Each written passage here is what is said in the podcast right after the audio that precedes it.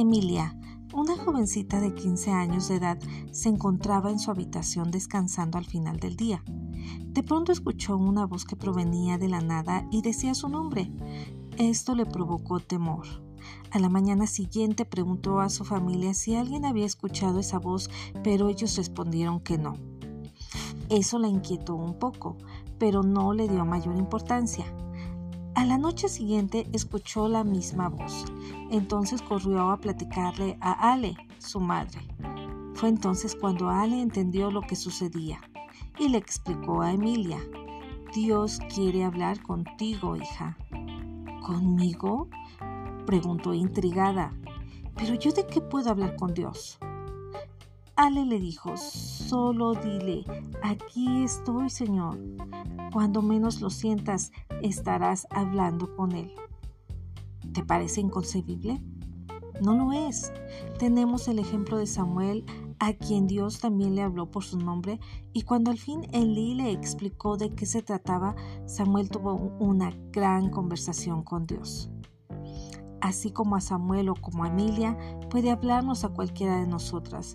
Pero hay algo importante, no esperes hasta que eso suceda. Sé tú quien dé el primer paso para hablar con Él. Sin duda, pudiera ser intimidante hablar con Dios. ¿Qué podríamos decirle? ¿Cómo debo hablarle? ¿Cómo sabré si me está escuchando? ¿Para qué molestarlo con mis cosas?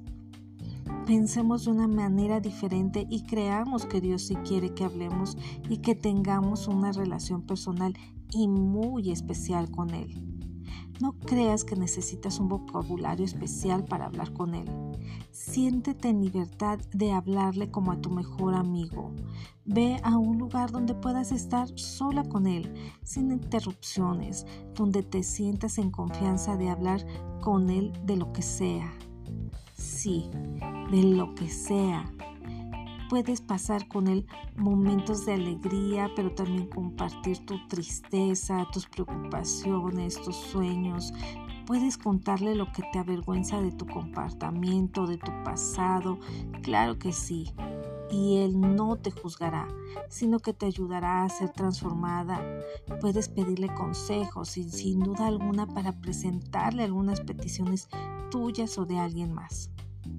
¿O qué tal pasar tiempo con nuestro Creador solo para decirle cuán importante se ha vuelto para nosotras estar con Él? Por lo regular, nuestras primeras conversaciones con un nuevo amigo suelen parecer forzadas, como si ninguno supiera qué decir y quizás al intentar hablar con Dios nos pase lo mismo. Pero Él nos escuchará sin importar cuán vacilantes o inseguras estemos al hablarle. Entre más estemos con nuestro Padre, cada día será más sencillo comunicarnos con Él. Aprendamos a hablar con Dios de la manera que lo haríamos con un Padre amable, amoroso y afectuoso, pues justo eso es lo que Él es.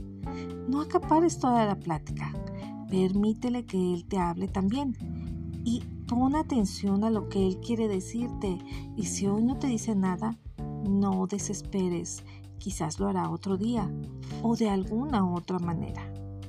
¿Qué esperas? Después de aprender a tener conversaciones con Él, no podrás dejar de hacerlo.